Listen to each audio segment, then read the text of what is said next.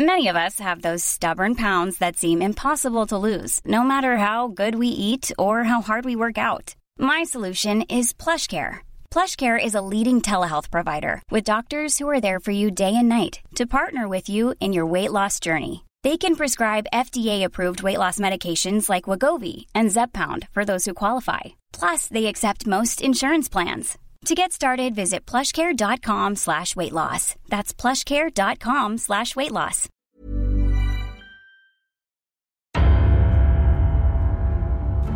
Der John Sinclair Fan Podcast. Moin, Servus, Grüezi und Hallo. Hier ist der John Sinclair Fan Podcast. Heute mit Sven Schiefelbein. Ich habe mir für euch ein ganz besonderes Thema ausgesucht und zwar das Thema Vampir, das mich schon seit ich schon Sinclair lese sehr fasziniert hat. Und dafür habe ich mir zwei sehr besondere Gäste ausgesucht. Einmal Herrn Dr. Peter Mario Kräuter und zum anderen unseren Lieblingsautoren Raphael Marquesch. Mit Herrn Dr. Peter Mario Kräuter habe ich das Thema Vampirismus eher von der wissenschaftlichen Seite äh, betrachtet. Und mit Raphael Marquesch habe ich über seine Romane, über das, was er über Vampire denkt und über weitere Projekte, die er so gemacht hat, gesprochen. Beides waren sehr spannende und lustige Gespräche. Ich hoffe, ihr habt genauso viel Spaß. Ich denke, wir fangen einfach mal mit Dr. Peter Mario Kräuter an. Danach führe ich dann das Gespräch mit Raphael Marquesch. Am Ende dieses Podcasts werde ich nochmal einen kleinen Ausblick auf die neuen Hefte, die im September erscheinen, geben. Und ich kann jedem nur sagen, macht selber auch mal einen Podcast. Es macht echt viel Freude und ist gar nicht so kompliziert, wie man denkt. Viel Spaß beim Hören. Ich bin froh und glücklich, dass äh, das hier geklappt hat. Ich habe nämlich einen ganz speziellen Gast äh, hier. Herrn Dr. Peter Mario Kräuter habe ich äh, für diesen Podcast gewinnen können. Vielleicht mag Herr Kräuter sich selber mal vorstellen und mal erzählen, was er so macht. Ja, äh, herzlichen Dank für die Einladung. Was mache ich ja. so? Ich bin wissenschaftlicher Mitarbeiter in Regensburg am Leibniz-Institut für Ost- und Südosteuropa-Forschung. Bin dort äh, der verantwortliche Redakteur für unsere Zeitschrift Südostforschungen. Und nebenher äh, lässt mir diese Stelle auch noch die Möglichkeit, äh, die eine oder andere Forschungsarbeit zu schreiben. Und äh, ein Thema hat mich da seit meiner Doktorarbeit nicht mehr losgelassen. Das ist der Vampirglaube in Südosteuropa. Deswegen habe ich Sie auch gerne eingeladen und wollte mal fragen, wie wird man eigentlich so ein Vampirforscher? Haben Sie da vorher schon, bevor Sie das wissenschaftlich angegangen sind, Sachen gelesen, erlebt, eine Freude dran gehabt an dem Thema? Eigentlich gar nicht. Ähm, ich habe zwar früh mein Interesse für Südosteuropa und speziell für Rumänien entdeckt und wollte auch meine Magisterarbeit über ein Thema der äh, zur Rezeption der europäischen Aufklärung in Siebenbürgen schreiben. Ähm, nun hatten wir zu der Zeit in Bonn, wo ich studierte, mit äh, Bernd Röck, einen ausgewiesenen Spezialisten für Fragen der Renaissance und der Frühaufklärung und des Hexenglaubens. Der lud mich auch in sein Oberseminar ein. Dort durfte ich meine Thesen vortragen. Und nachdem ich da so meine Grundidee präsentiert hatte, nahm er mich zur Seite und sagte, alles wunderbar, Herr Kräuter, ganz interessant. Einen Aspekt fand ich besonders faszinierend, diesen äh, Kampf der siebenbürgischen, der rumänischen Aufklärer in Siebenbürgen äh, gegen den äh, Aberglauben im Volk. Da fällt mir ein, es hat noch nie ein Historiker mit den Methoden des Historikers den Vampir erforscht. Machen Sie doch mal. Ja, ähm, dann habe ich halt gemacht. Und weil die Magisterarbeit ein paar Fragen mehr aufwarf, als sie dann letztlich beantworten konnte, mhm. hieß es, äh, dann machen Sie noch die Doktorarbeit gleich hinterher zu dem Thema. Und so habe ich die Doktorarbeit hinterher geschoben. Und als ich dann fertig war, war er in Zürich und äh, ich war äh, Vampirforscher. Ja, also war das gar nicht aus ähm, einem eigenen Glauben oder eigener Vorstellung heraus, sondern auch von Ihnen mehr ein aufklärerischer Auftrag sozusagen, also dass Sie gesagt haben, äh, Sie bearbeiten das Thema wissenschaftlich und gar nicht mit äh, einer eigenen Vorstellung. Mhm. Ähm, äh, aufklärerischer Auftrag ist schön, so hat das noch keiner ausgedrückt. Ja, also man muss, sagen wir mal so. Die Siebenbürgen ähm, hatten ja auch einen aufklärerischen Auftrag, wie, wie sich das anhört. In der Tat. Also nicht, dass ich nicht über den Vampir auch schon gestolpert wäre, ganz mhm. ernsthaft. Äh, nein, äh, war mir ein Begriff, aber es hat mich nicht so fasziniert. Aber dann habe ich mich angefangen einzuarbeiten, habe festgestellt, dass der größte Teil dessen, was Mitte der 90er Jahre, das muss ich ja dazu sagen, äh, zu dem Thema äh, zu bekommen war, äh, gerade auch in deutscher Sprache, einfach nur Stuss gewesen ist. Mhm. Also wirklich äh, von Leuten, die äh, vielleicht mal da waren, aber die Sprache oder die Sprachen nicht beherrschten, die vor allem auch nicht äh, über den Tellerrand äh, hinausblickten. Also ich meine, die Donau fließt nicht nur durch Rumänien, mhm. sondern durch ein paar andere Länder und die, die also um die Donau herum ist eben das Epizentrum dieses Volksglaubens. Und so habe ich dann halt eben mein Interesse entwickelt und ähm, äh, bin bis heute dankbar, denn die ganze Sache hat natürlich einen großen Vorteil. Ganz viele Menschen müssen, wenn sie das Thema zum Beispiel ihrer Doktorarbeit nennen, anschließend erst einmal wortreich erklären, um was es da geht. Mhm. Ich sage, ich habe über Vampirglauben Südosteuropa geschrieben. Es gibt niemanden, der nicht irgendeine Idee davon hat. Ich meine, die kann so von einer vollkommen anderen Gegend kommen, äh, äh, als ich äh, sie mir vorstelle, dann gehe ich entgegen und hole die Menschen dort ab. Aber mhm. Vampir ist ein Wort, das kennt man herrlich.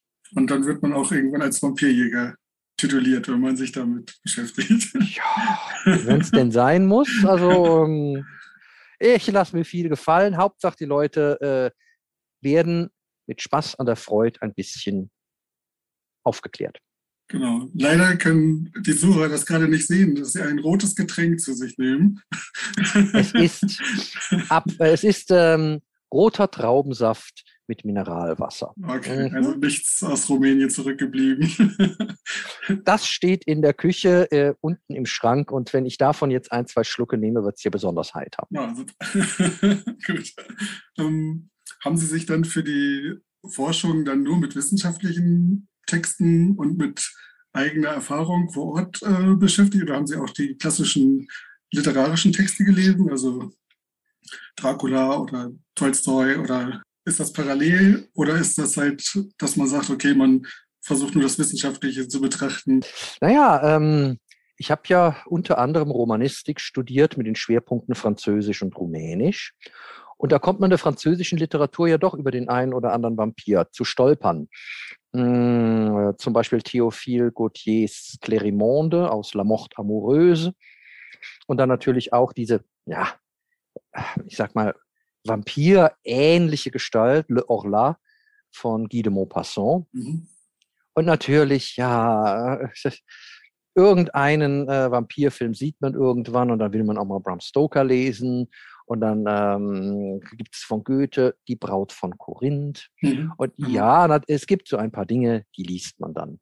Ähm, in der äh, rumänischen Literatur gibt es ganz, ganz, ganz, ganz wenig. Eigentlich nur eins, eine längere Erzählung, äh, Fräulein Christine von Mircea Eliade, die äh, dann natürlich auch äh, verschlungen wurde. Aber es ist, ich muss sagen, im Hauptsächlichen dann doch wissenschaftliche Literatur, mit der ich mich beschäftige. Teilweise dann eben auch wirklich die Quellen, das, was wir an Quellenmaterial dann eben in den Archiven haben. Und am interessantesten ist es immer noch mit den Leuten selber zu sprechen. Denn ähm, wenn man so eine Geschichte mal live vor Ort in all ihrer Lebendigkeit berichtet bekommt, dann hat das einen ganz anderen Stellenwert. Ja. Aber und äh, natürlich gewisse moderne Dinge, also ich sage, ähm, ja, ähm, Stephanie Meyer zum Beispiel, nee, das, das ist nicht so, nein, das muss. Das okay, da ist, nein, nein. da ist das Interesse, dass da noch was bei für die Wissenschaft rauskommt, auch wahrscheinlich nicht so hoch. ja, wobei ich, ich, Erkenntnisse findet, die es geht da gar nicht so sehr um die Erkenntnis. Was, ich finde halt, ich habe halt, ich lese halt unglaublich viel und ich muss da wirklich gucken, was ich lese. Okay. Was mich natürlich an dieser ganzen modernen Vampirliteratur dann fasziniert, ist der Umstand, dass der Vampir immer neu entdeckt wird. Mhm. Er ist ja auch so schön voraussetzungslos. Ja, da ihn muss kein äh, Mad Scientist zusammenschrauben oder irgendwelche unheimlichen Wesen mhm. äh, von außen kommen. Nö, der ist da, weil er halt da ist. Und äh, ja, äh, dann ist Party. Das kann man eben immer wieder neu interpretieren. Mhm. Das ist eine wunderbare Sache.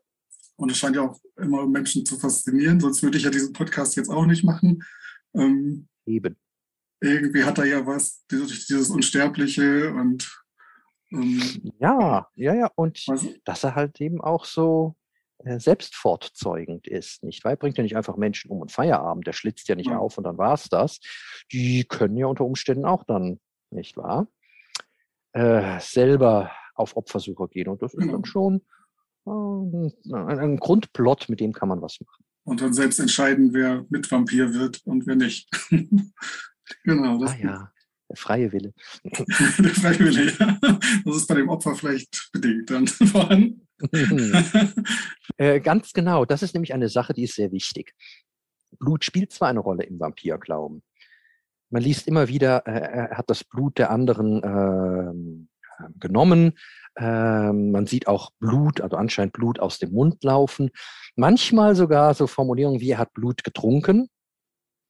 Aber es gibt weder Zähne, noch die Vorstellung vom Beißen, noch die Vorstellung vom Saugen. Mhm. Aber wenn dann gefragt wurde, ja, was macht er denn? Dann steht er in der Ecke und die Leute sterben. Oder er setzt sich auf sie drauf und wirkt sie oder drückt sie, bis sie sterben. Das heißt, äh, Blut kommt vor, Blut spielt eine Rolle, scheint allerdings eher in der Form der Manifestation von Lebenskraft gemeint zu sein. Jetzt haben diese ganzen Österreicher, die da äh, waren, kein Serbisch gekonnt und brauchten Dolmetsch. Und diese Dolmetscher haben mit Sicherheit irgendwas übersetzt. Das ist ja, falsch angekommen oder wurde für sich selber dann noch einmal so übertragen. Vielleicht war es auch ein salopper Witz. Aha, die saugen Blut. Das wurde niedergeschrieben und bumm, war das in der Welt. Mhm. Das kriegen sie dann auch nicht mehr weg. Denken Sie bitte an den Quantensprung. Jeder sagt, boah, wenn etwas ganz grandios ist, neue Erfindung, ist ein Quantensprung. In der Physik ist der Quantensprung die kleinstmögliche Änderungs, äh, Änderung innerhalb eines Systems, zum Beispiel ein mhm. Energiesprung, meistens vom höheren auf ein niedrigeres Niveau. Also das genaue Gegenteil. Aber wenn der Quatsch einmal in der Welt ist, ja, dann ist er in der Das stimmt leider. Mhm. Wenn ich das ähm, selber auch dann richtig gelesen und nachvollzogen habe, kann das mit dem Blut natürlich auch durch irgendwelche körperlichen Verwesungsgeschichten interpretiert worden sein, weil wo ja doch manchmal Magensäfte oder sonstige beim Verwesen aus dem Mund quillen und dass das ja, nach Blut aussieht? Also der Punkt ist, der Verwesung ist der Prozess ja unter Sauerstoff. Im Körper ist es eher ein Verfaulen. Mhm. Und dabei entstehen halt sagen wir mal, einfach Gärgase, die mhm. treiben den Körper auf und irgendwo muss es ja raus. So. Und da der Körper ja nun Öffnungen hat, platzt er nicht, ja, mhm. also ich glaube auch den Gasdruck könnte man nicht. Ja. So, es wird halt da, wo es passt, rausgedrängt. Äh, Übrigens, äh, gerade bei Männern auch sehr gerne postmortale Erektion. Ja, mhm. also Hydrostatik funktioniert immer noch. Das sogenannte wilde Zeichen. Mhm. Ja, und das ist natürlich jetzt äh, nicht unbedingt kristallklar, was aus so einem Toten dann durch den Druck herauskommt, mhm. läuft und äh, ja, dann ist es halt eben Blut. Genau, das, das, das könnte ein Punkt ja sein. Und die Betroffenen, also die vom Vampir heimgesucht werden, die leiden ja zum Teil dann auch irgendwie unter Schwindsucht oder sowas, wenn ich das richtig äh, gelesen habe. Also die werden ja kraftlos sozusagen. Dass das vielleicht auch damit zusammenhängt, wie Sie sagen, mit der Lebenskraft, also Blut als Lebensenergie oder wie auch immer, mhm. dass man das darauf projiziert, also die Leute waren mit Sicherheit äh, in irgendeiner Form krank oder wie der Rheinländer sagen wird, malat. Das muss auch nicht unbedingt jetzt etwas sein wie, wie Tuberkulose mhm. oder so. Ähm, einer der äh, Ärzte, die sich mit dem Thema beschäftigt haben, Georg Thaler, der hatte dann, das war so um Mitte der 8. des 18. Jahrhunderts, der hatte die Theorie, also der hat sich das angeguckt in Siebenbürgen und dann gesagt, das ist doch irgendwie komisch, dass es immer nur die Rumänen sind. Keine Ungarn, keine Segler, keine Siebenbürger mhm. Sachsen. Nee, nur die Rumänen. Und dann äh, kam er drauf, das sind diejenigen, die aber am strengsten fasten mhm. und natürlich vor und nach dem Fasten schwer einen drauf mhm. machen. Ja, ich meine, wird man so in unserem Kreis am na, Karneval kennt, schnell noch das Schmalzgebackene weg und dann ist 40 Tage, naja, mhm. früher zumindest, äh, Schmalhans Küchenmeister. Das ist dort halt mehrfach im Jahr.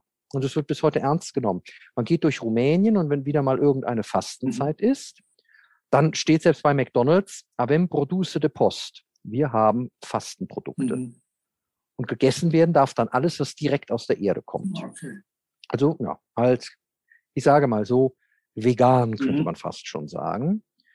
Naja, und wenn man aber vorher oder hinterher nach, nach einem längeren Fasten dann einfach einen drauf macht, dann macht der Magen vielleicht nicht mit oder der Kreislauf. Er, sah- er sah eine Korrelation zwischen Fastenzeit, Beginn, Schrägstrich Ende und dem Auftreten von Vampirvorfällen. Das kann das genauso Mhm. gut durchaus erklären. Okay. Und da ist vielleicht der Vorgänger schon durch diese Maßnahme verstorben und der nächste wird nachgezehrt. Also das ist ja im Grunde, im Grunde sind ja die Vampire Ja. aus der Zeit eher so Nachzehrer, wenn ich das, äh, dass die einen au- auch ins Grab holen, weil das immer relativ Ja. nah nach dem Tod von so einer Person ja auch passiert. Ja, Nachzehrer, Vorsicht, das hat ja, ist ja eine sehr eng gefasste Definition im Deutschen, nicht wahr? Also der wirklich ins Grab nachzieht, der kommt ja nicht selber.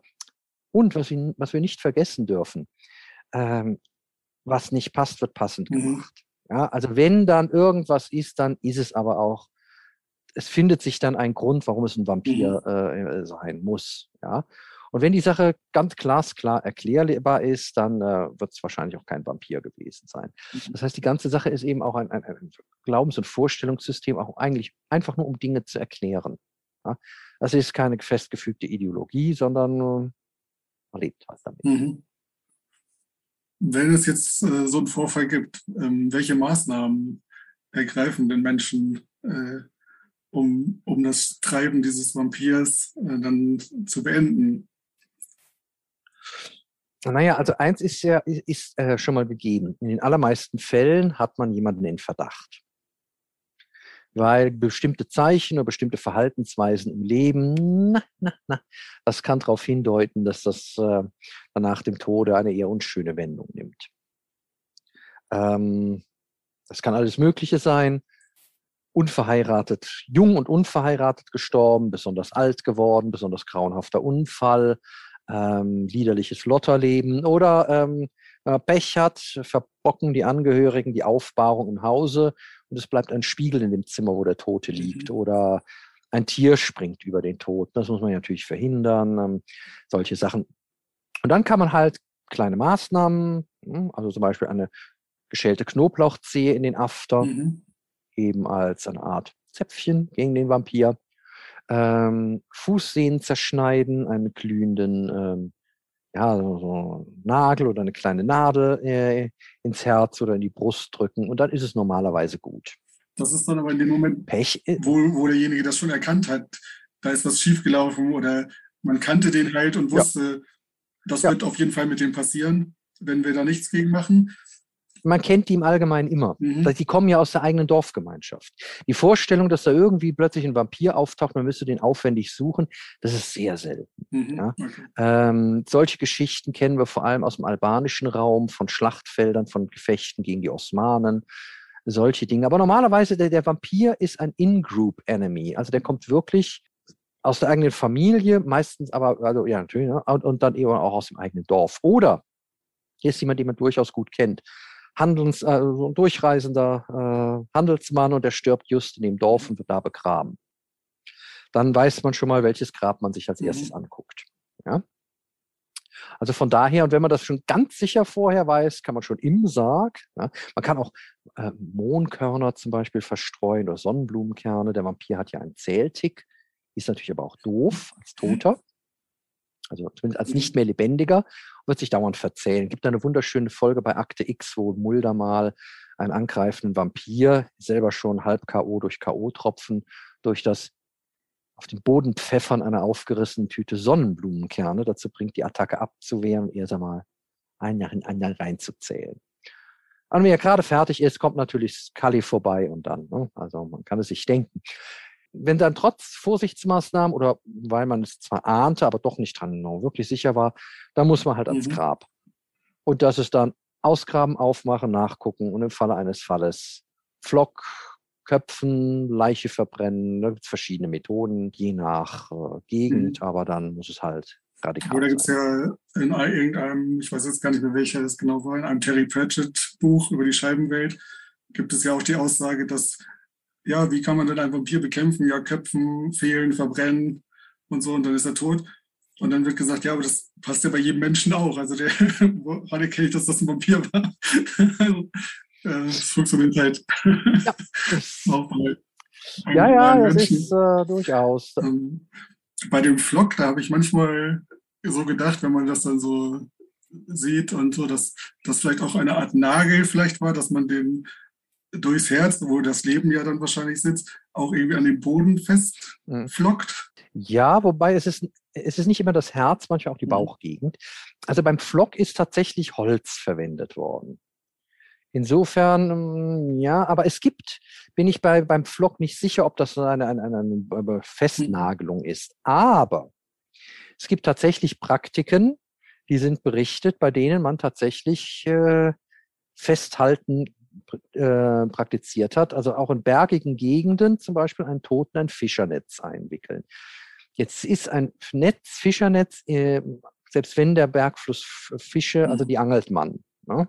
Da ist das Netz eher selten.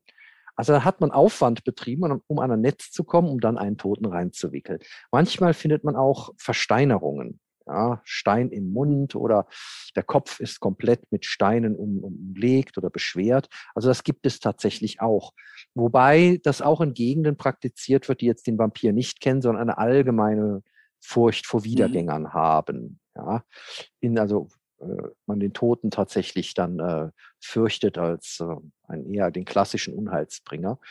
Ähm, aber beim, beim Flock ist es so, also dadurch, dass er nicht unisono vorkommt, sondern eben auch Methoden äh, wie ähm, Enthaupten oder manchmal liest man auch, es, äh, wurde ein Flock durchs Herz getrieben und dann wurde aber noch mhm. verbrannt. Da wollte man wohl auf Nummer sicher gehen. Insofern würde ich da wirklich beim Flock ähm, eher darauf tippen, dass es da um schwerste Verwundungen geht dahinter auch die Vorstellung, durch ein Loch kann die Seele dann entweichen oder der Teufel kann den Toten nicht mhm. mehr aufblasen. Ähm, in diese Wo Sie sagen, mit dem Verbrennen, ähm, wenn ich das richtig erinnere, da gab es ja einen relativ modernen Fall, wo die Angehörigen das auch betrieben haben und dann die Asche irgendwie auch getrunken haben. Ah ja, Marotino de Sus, äh, ganz genau der Fall, der 2004 mhm. durch die Presse ging. Äh, und zwar wirklich durch die Weltpresse. Ja, da ging es um das Herz. Da hat man tatsächlich dem alten Mann äh, das Grab geöffnet, mhm. das Herz entnommen, das verbrannt äh, und die Asche aufgelöst und Kranken zum Trinken gegeben. Und natürlich wurden die sofort gesunden, ist ja klar. Wohl ja, äh, der Heilungsgrund oder die, die Grundlage sich mir jetzt noch nicht so ganz erschlossen hat.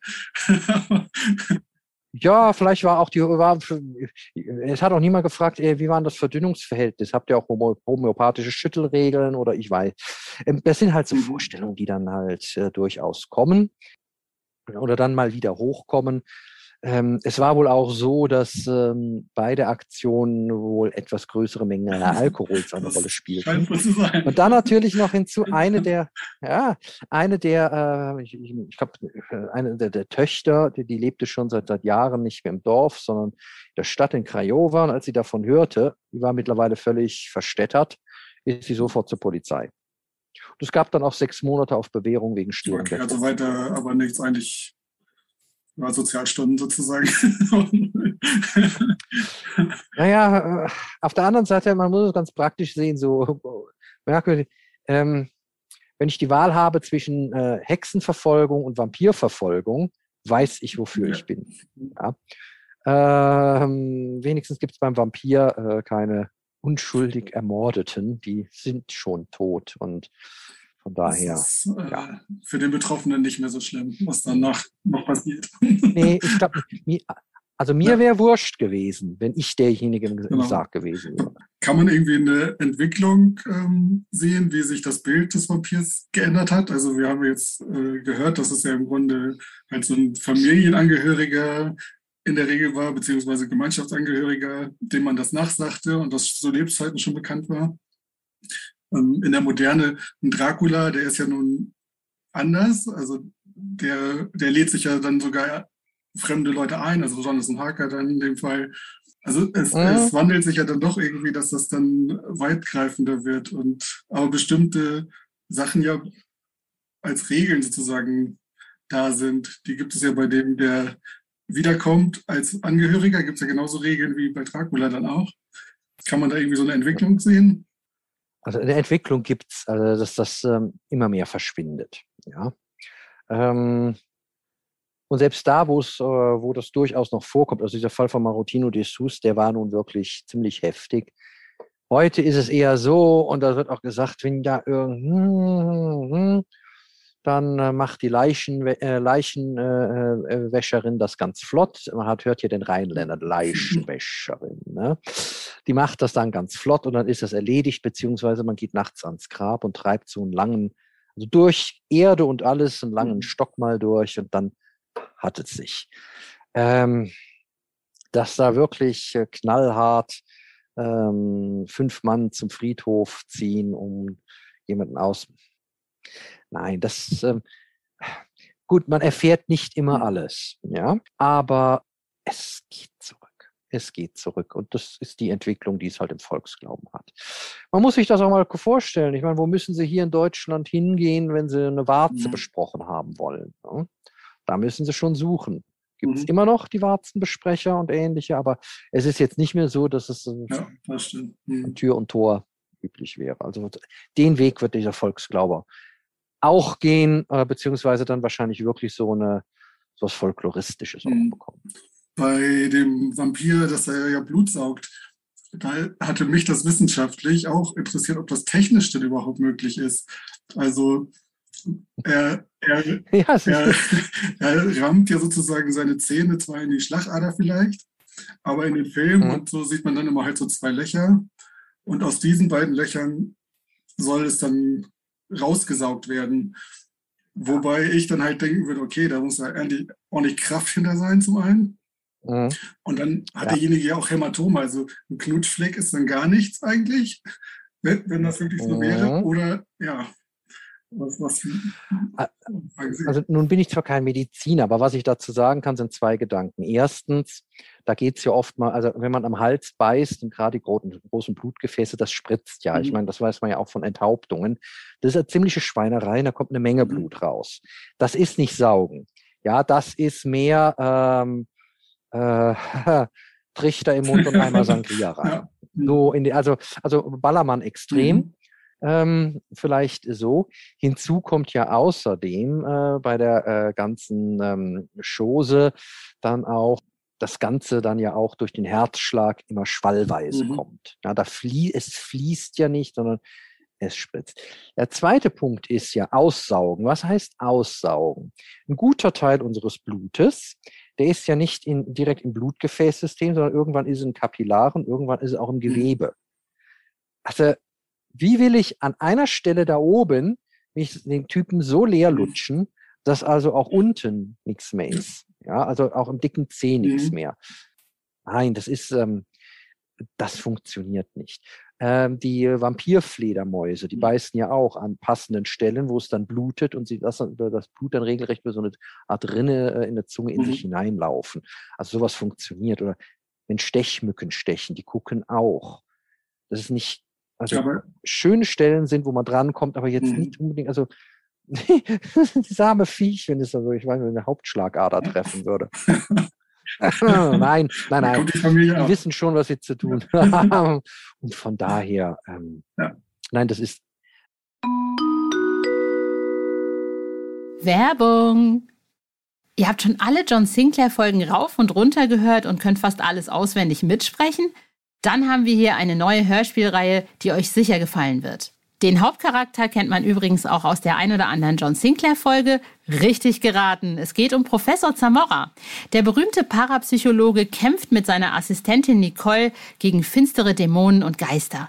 Wie das klingt, hört ihr hier in der Hörprobe. Umdrehen, hab ich gesagt. Blitzschnell hatte Zamora zugeschlagen. Schnell! Niki, schnapp dir die Pistole! Ihr Bastarde! Was machen wir jetzt mit ihr? Da ist noch ein weiterer Kerker. Los, rein mit der Alten!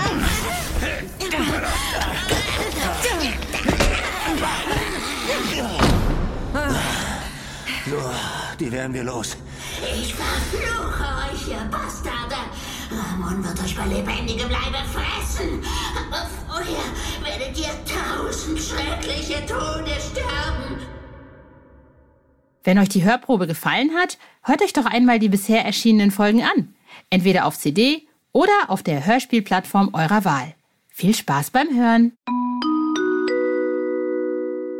Werbung Ende.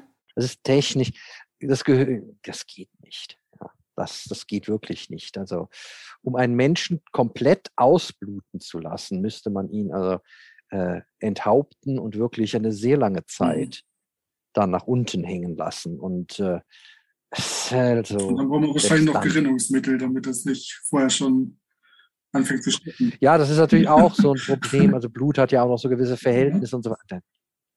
Also äh, aussaugen mit Sicherheit Mhm. nicht. Anderes Thema, ähm, was vielleicht auch interessant ist, ist ja auch, äh, auch, dass es ja auch Vampirinnen gibt sozusagen. Also die Frau ähm, Oh ja. im Vampirglauben hat ja zumindest ja. literarisch, also ich sag mal Camilla ist da zum Beispiel eine Figur, m, hat ja auch irgendwie eine besondere Rolle. Wie sehen Sie das? Im Volksglauben ist das relativ einfach. Da jeder zum Vampir werden kann, kann eben auch jede zur Vampirin werden. Wenn ich mir so das, was ich persönlich gelesen habe, anschaue, dann habe ich das Gefühl, dass es zwar einen etwas stärkeren Männeranteil Mhm. gibt. Es kann aber damit zusammenhängen, dass möglicherweise Männer gewissen Gefahren stärker exponiert waren. Ne? Waldarbeiten Mhm. zum Beispiel, so, so etwas.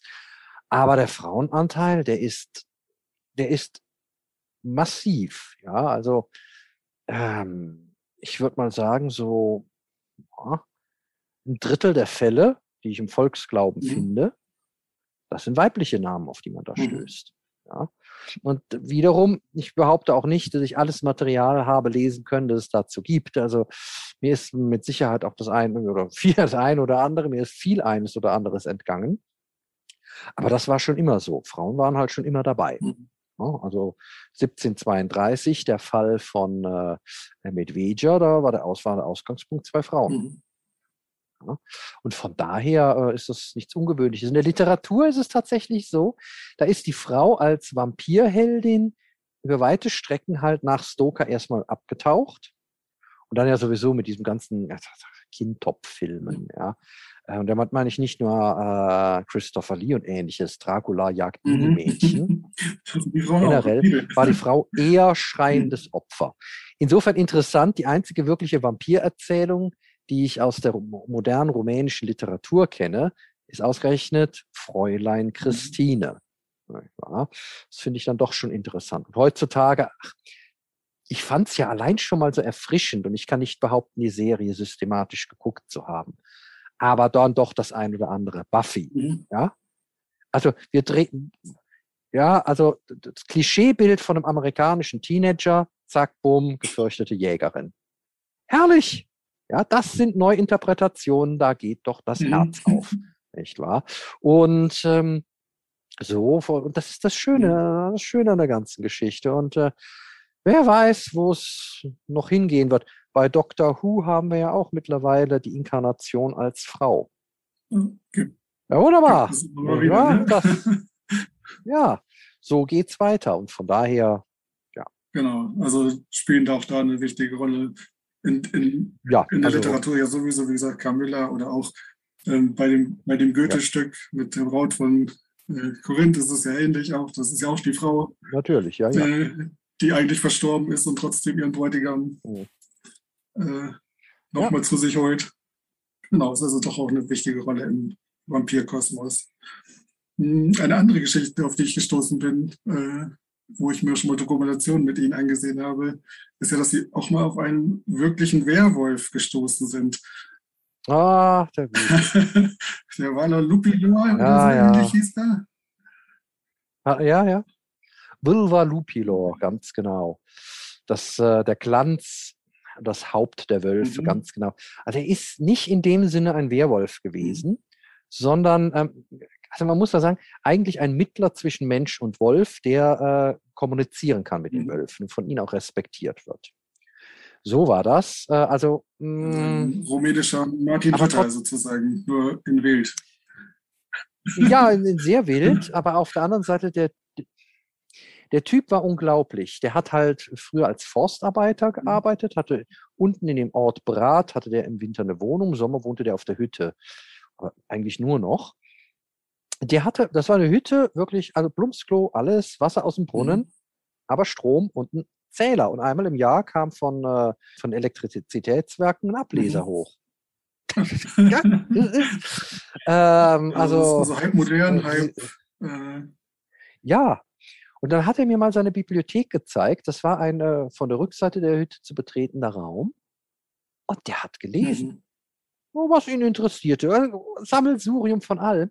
Habe ich ihn gefragt. Und er sagt, naja, ich baue mir hier oben alles selber an oder tausche und, und, und, und Ich habe eine Rente, die ist nicht groß, aber wozu brauche ich die? Na, und einmal im Monat gehe ich runter dann gehe ich in die Buch, auch in die, immer in die Buchhandlung und gucke mir, was ich da zu lesen hm. finde. Mal ein Lexikon, mal ein Roman, mal ein schöner Bildband, da war wirklich alles. Ja? Also einmal quer durch. Ein bisschen so wie äh, das Portfolio von, äh, was weiß ich, einer Kirchengemeinde. So, ja. Einmal, also gibt. Das war faszinierend. Und da sagt noch einer. Das war wirklich. Die Werwölfe ja. werden halt irgendwie kulturell eher da äh, minder bemittelt und dem Trieb verfallen. Ja, der, Der, der, der war wirklich, das, ja, das war wirklich absolut traumhaft. Äh, es war ein sehr schönes Gespräch. Ich danke Ihnen. Das Thema wird mich nicht loslassen und ich glaube, viele andere auch nicht und von daher. Ja, aber es gab jetzt mal einen schönen Einblick auch auf eine wissenschaftliche Seite, nicht nur das, was Autoren sich vielleicht so ausdenken, sondern halt wo das wirklich mal so herkommt, ähm, das ganze Phänomen. Mhm.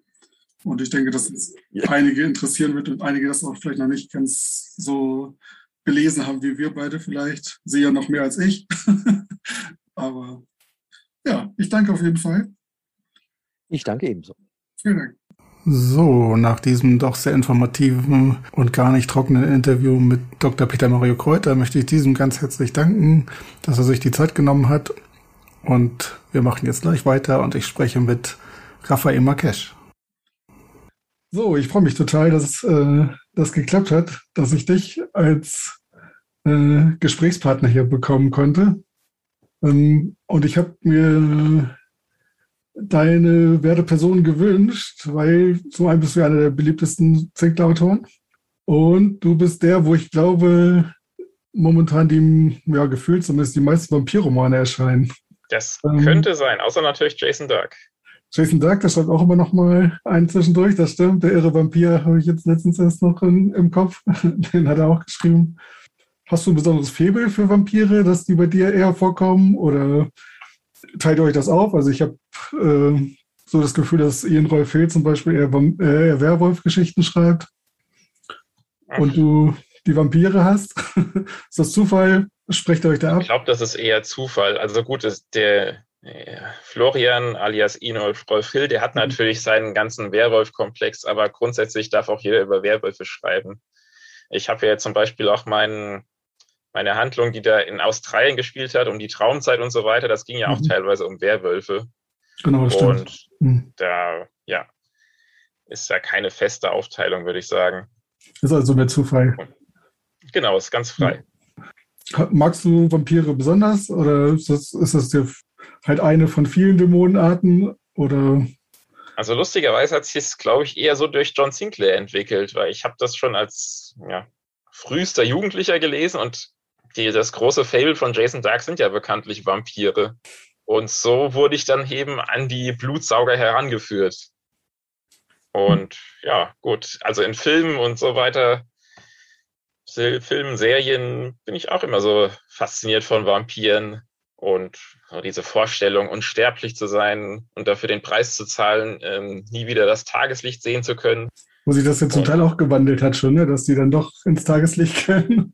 Ja, so ein bisschen schon. Ne? Die, der Justine macht ja nichts aus. Also die zeigt sich ja gerne sowohl nachts als auch im Tageslicht im besten Outfit. Also Manchmal muss man sich so durch die Logik durchschlingeln, was, äh, was Vampire und Tageslicht und sowas angeht. Aber ich fand auch die Vampirromane, das ist das, was mich auch ähm, bei John Zinkler am, am meisten äh, fasziniert hat früher schon. Also Jason Dark, der hat ja viele Vampirromane geschrieben und gerade auch die Fehler-Trilogie und ähm, solche Sachen, die habe ich verschlungen. Also erstmal waren immer Mehrteiler, waren immer richtig gut fand ich. Also, also die Vampir-Trilogien sind ja von sich aus schon bekannt. Genau, und diese Trilogien, das waren natürlich immer die Highlights sozusagen. Also irgendwie waren das ja. immer auch mit die äh, ja, besten, fand ich früher schon immer als Kind und Jugendlicher. Deswegen auch das Thema ja bei meinem mhm. Podcast.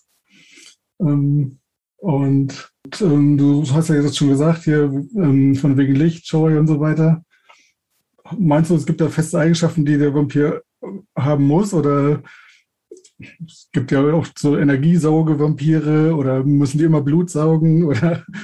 Äh, Im Prinzip bei John Sinclair ist ja inzwischen alles offen. Es gibt ja Vampire, die bei Tageslicht rumlaufen können, die kein Tageslicht vertragen und dann gab es ja mal die Regel, dass Vampire kein fließendes Wasser vertragen würden. Aber das äh, manchmal wird, wird die Regel dann auch außer Kraft gesetzt, sage ich jetzt mal. Ja. Und ähm, dann, gut, es äh, gab ja schon wirklich so Vampirfälle, wo das wo am Ende der Vampir vernichtet wurde, weil er im fließenden Wasser war. Und dann zum Beispiel Justine Cavallo ist ja mal in einem, einer anderen Vampir-Trilogie ist ja mal tauchen gegangen, ohne Probleme.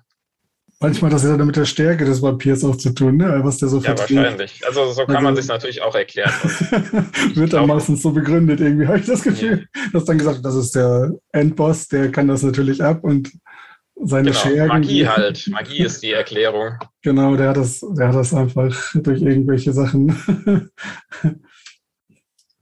es gibt ja wirklich viele verschiedene Vampire bei John Sinclair. Es gibt Seelenvampire, es gibt Vampire, die Schwarzblütern das Blut aussaugen. Mhm. Das ist der Fantasie ja keine Grenzen gesetzt im Prinzip. Nee, Aber man sollte, es sollte jetzt nicht zu sehr aus der Logik der Serie herausfallen.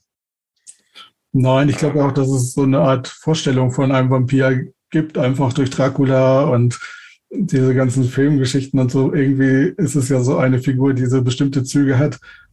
Ja. Hm. Sollte jetzt vielleicht kein Vampir auftauchen, der plötzlich Köpfe aufschneidet und die Hirne aussaugt oder sowas. Das passt dann, glaube ich, nicht ganz zu John Sinclair. Ja, das ist, geht dann mehr in Zombie-Richtung dann nachher, ne? Ja. Genau.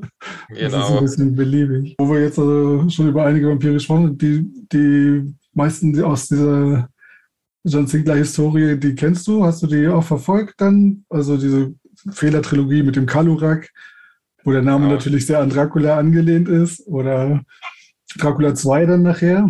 Ähm, Dracula 2 oder Lady X, das war ja die dritte Vampir-Trilogie, wo die nochmal zum Leben erweckt wurde.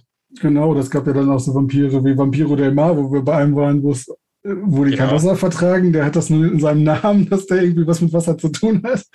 Ja, ja, ja. Also Vampiro del Mar war jetzt nicht ganz so mein Fall. Der war mir zu sehr Monster und zu wenig so ein bisschen stilvoller Vampir. Hast du einen Vampir, den du besonders magst oder gibt es da keine Figur, deine Figuren? Ja. Ja, natürlich auch meine Figuren. Gibt einen Vampir, den ich besonders mag, aber den kennt wahrscheinlich nicht, nicht jeder. Der ist so im Bereich 1100, 1200 aufgetaucht ist. Er, er heißt Beauleroy. Ich kann, dir, kann nicht so gut Französisch. Mhm. Der hatte erst in einem Zweiteiler und dann im direkt nachfolgenden Einzelroman noch mitgespielt. Das war so ein, sozusagen ein Vorläufer von Justine. Die Justine bringt ja auch immer ihre Opfer direkt mhm. nach dem Blutbiss um. Und der hat das auch gemacht und der war halt auch so ein bisschen so ein recht etwas romantischer angelegter Vampir und dann eben auch die andere Seite, dass er jetzt so ein richtiges Monster ist, dass er seine mhm. Leichen in, einem, in der Grube hinterm Haus verscharrt und ansonsten mhm. sich halt so, ja, etwas stilvoller gibt, wie jetzt auch zum Beispiel ein Dracula 2 oder so.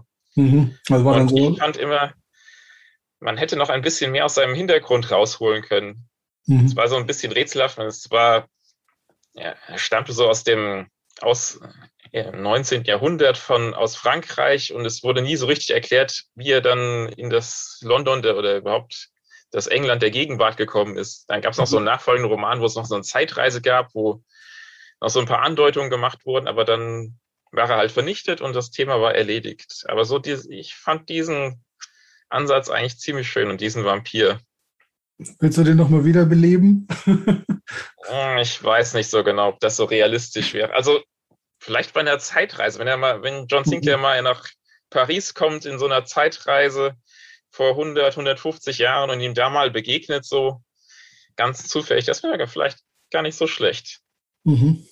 Der ist mehr so, hört sich mehr so nach äh, Interview mit einem Vampir so in so eine Richtung ausgedacht. Ja, so ein bisschen. An, ne? Ja, er war ja dann, auch so ein bisschen, ja, bisschen kultivierter und ein bisschen, äh, wenn ich da an Brett Pitt und so denke, diese Verfilmung, das hat ähm, vielleicht sogar ein bisschen was davon. Ich weiß es ja, natürlich nicht. der, der, der das Buch ist natürlich älter wie der Film und am Anfang wurde ja auch immer erwähnt bei diesem Vampir, dass er mit so mit dieser, wie heißt sie, Lena, glaube ich, und seiner Partnerin da zusammen ist und die war in, den, in der Gegenwart ist eine alte Frau und sie hat sich wohl in ihn verliebt, als sie noch ein kleines mhm. Mädchen war. Oh. So ein bisschen was kommt ja da auch bei Interview mit genau, einem Vampir das stimmt. vor. Das ist, das ist da ähnlich, ne? Das, ja dass die Lebensgefährtinnen nicht so alt werden oder gerade älter werden und die Vampire natürlich nicht altern. Ja, und äh, Dracula 2 ist natürlich auch von sich aus interessant gewesen, weil es halt der, ein, einer der besten Freunde von John Sinclair war, der halt zum Vampir wurde und mhm. irgendwie hat er sich ja ewig lange gehalten, bis er dann mal vernichtet wurde. Genau, das stimmt, den gibt es echt lange. Also da gibt es ganz, ja und bei dem fand ich das halt auch so tragisch. Also das war wahrscheinlich das, was, was das auch ausgemacht hat, ne? dass er ja mal ein Freund war von ihm und durch den Verlust ja. seiner Frau und so auch schon gebeutelt war, ja eh. Und genau. dann auch noch zum Vampir gemacht wurde und mhm. dann die Seite gewechselt hat. Das war schon eine große Dramatik bei der Figur von Will, Will Maimann dann, ne? Ja, der ja dann Dracula so 2 ist. Also. Genau. Und so oft ist er dann fast vernichtet worden und ja. eigentlich schon vernichtet worden, dann kam er doch wieder zurück. Ist ja. er wieder, wer weiß, scheinbar oder richtig vernichtet worden, weiß man nicht so genau. Mhm. Also da kennst du dich ja auch mit aus, mit Vampiren, die immer mal wieder fast wie vernichtet sind und dann doch wiederkommen. Du hast ja, ja, ja. über Iovan also, Radok geschrieben zum Beispiel. Genau, der kommt ja immer wieder, aber im Moment ist er immer richtig tot. Aber wer weiß, ob es wirklich für immer ist. Ja, das weiß man da nie. Ne? Obwohl das bei dem ja irgendwie mal ein bisschen andersrum ist, dass äh, sozusagen nicht seine Asche mit Blut wiederbelebt wird, sondern er durch sein Blut halt genau. irgendwie weiterlebt. Er lebt, ne? also er lebt irgendwie in, in seinem Blut weiter und sobald jemand das trinkt, übernimmt er dessen Körper. Also muss man irgendwo noch eine Ampulle haben, Blut spenden, äh, da ruft er wahrscheinlich als erster auf, spendet sein eigenes. Kann passieren, aber ich meine, wenn er nochmal zurückkehren sollte, dann muss, muss ein bisschen was anders laufen, wie sonst nicht immer wieder so ein Hickhack von wegen, ich spiele mal mit John Sinclair äh, fangen oder sowas, oder mhm. ich äh, lasse ihn in mein, in mein Spinnennetz laufen und äh, quäle ihn so ein bisschen. Nein, da muss ein bisschen irgendwas in eine Änderung kommen, wenn er nochmal mhm. zurückkehren sollte. Na, da bin ich gespannt, wie du dir das ausdenkst. Ja. Aber ich finde ihn eigentlich auch eine faszinierende Persönlichkeit, weil er so viele verschiedene Gesichter annehmen kann auch. Also mhm. er, im Prinzip kann er jedes, jedes Gesicht oder jeden Körper neu annehmen, den er mhm. schon mal übernommen hat. Mhm. Ich fand das auch, dass seine Herkunft ja auch äh, irgendwie mal ganz anders ist. Also normalerweise ja. kommt der halt aus Rumänien, eher der Vampir, und äh, ja. da ist es ja anders. Ähm, magst du das nochmal erzählen? Der, der ist ja eigentlich von Grund auf erstmal. Ja, erstmal war er ja ein Mensch. Er hat ja im, für die Römer gekämpft, sozusagen. Genau, also war, war ein Römer. Genau. Und, und, und das verbindet man ja eher nicht so mit Vampir erstmal. Also so denkt man ja nicht, ja, die Römer, das, waren, das sind die prädestinierten Vampire, sondern ähm, Astaroth ja. hat ihn dazu gemacht dann? Ja. So war das, ne? Also nicht, es stimmt ja nicht ganz, dass er kein Rumäne ist, weil er stammt ja aus Dakien und Dakien ist so eine Art Vorläufer mhm. der, von der Region her von Rumänien. Okay, das, also. Äh, also, der, der, rumänische Hintergrund, der bleibt immer noch da. Okay. also im Prinzip, er war ein römischer Krieger und er wurde halt mit seiner Einheit in eine Falle gelockt, zu einem mhm. Tempel, der dem Erzdämon Astaroth geweiht war. Mhm. Und Astaroth hat eingegriffen und der Priester hat sein Blut getrunken, also das Blut von dem mhm. ursprünglichen Jovan Raduk, der ja damals noch anders hieß. Der mhm. hieß ja Idan. Ist natürlich irgendwie klar. Nachher heißt er ja Jovan Raduk. Das hört sich natürlich schon mal viel rumänischer an. Genau. Als die Herkunftsgeschichte. Deswegen habe ich das gar nicht in Verbindung gebracht. Genau. Also später mhm. hat sich dann ja herausgestellt, dass das eine Falle von der Hexe Ismelda war, die schon, als er noch ein Mensch war, in, in, in ihn verliebt war und unbedingt äh, dafür sorgen wollte, dass er von mhm. seiner Familie losgeeist wird und sich in ihn, äh, sich in sie verliebt. Aber der. Genau, die kommt ja dann jetzt in dem letzten Mehrteiler ja dann auch genau. wieder kommt wieder und äh, beißt ins Gras. Und dann stellt sich halt heraus, auch sie ist total in verliebt, aber er ist halt ein Vampir und naja, so richtig was mit Liebe hat er nicht zu mhm. tun.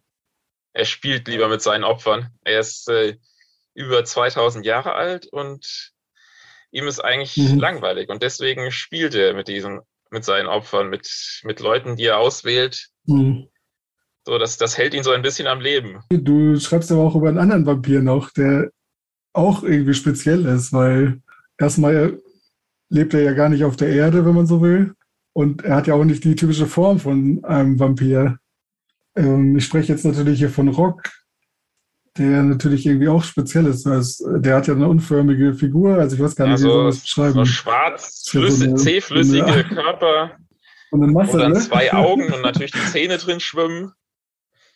Und ansonsten, ja, steckt er in so einer Ritterrüstung und, und genau, die hält ihn zusammen. Hält ihn zusammen. Ansonsten dann. ist er halt so eine Art, naja, wie soll man sagen, besserer Ghoul oder sowas.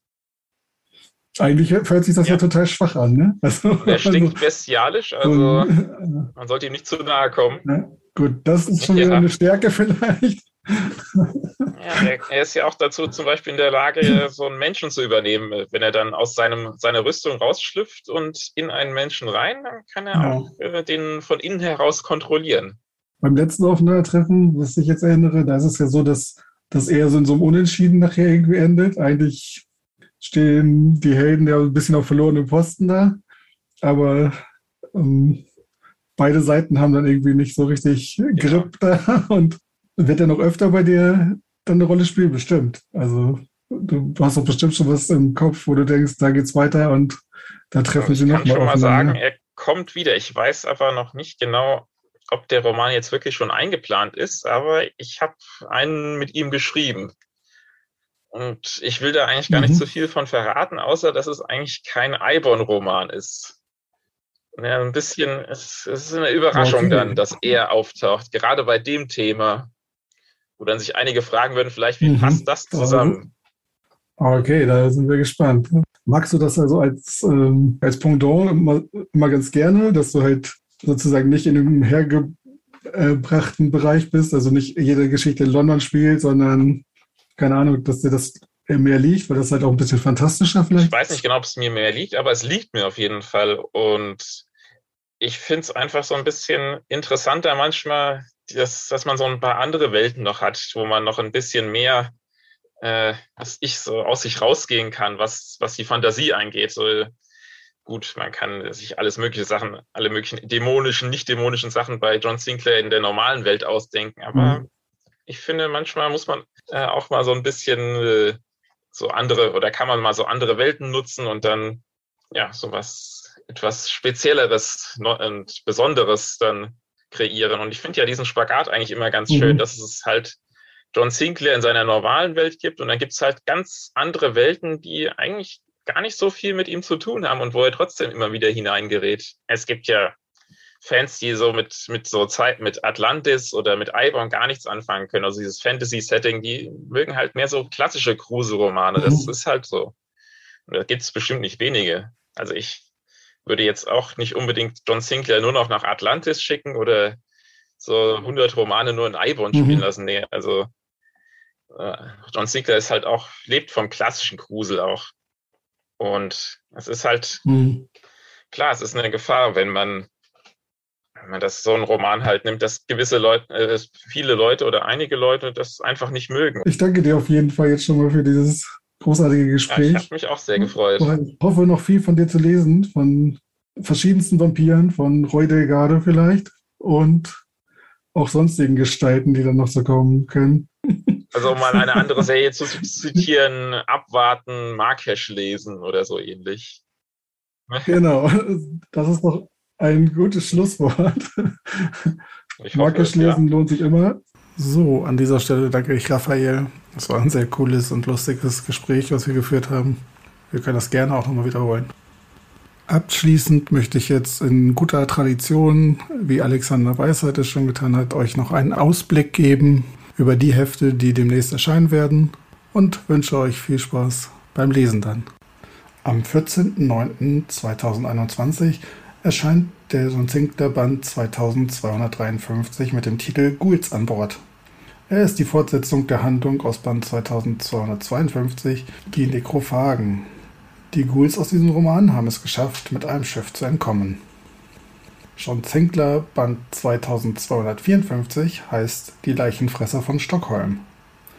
Beide Romane sind von Ian Rolf Hill. Dieser Band wird am 21.09.2021 erscheinen, wobei John und Co. sich mit den Ghouls diesmal in Schweden herumschlagen. Raphael Marques schreibt in seinem Roman Der Fluch der schwarzen Särge mit der Nummer 2255 über eine mysteriöse Kutsche mit mordenden Särgen. Dieser Roman erscheint am 28.09.2021. Wirklich gespannt bin ich auch schon auf John Sinclair Heft 2256, ein Roman, den Oliver Müller geschrieben hat und der Die Rückkehr der Königin heißt. Dieser wird am 5.10.2021 erscheinen und ist die indirekte Fortsetzung zu Band 2222, Monsterfrische aus Atlantis, der ja damals von Raphael Marquesch geschrieben wurde. Nun ist das Ende meines Podcasts gekommen und an dieser Stelle möchte ich gerne Amy Sayed, Alexander Weisheit und natürlich Verena Merz gedanken, dass ich diesen Podcast überhaupt erstellen durfte. Vielleicht hören wir uns eines Tages wieder. Mit eiskalten Grüßen verabschiede ich mich. Bis bald, euer Sam.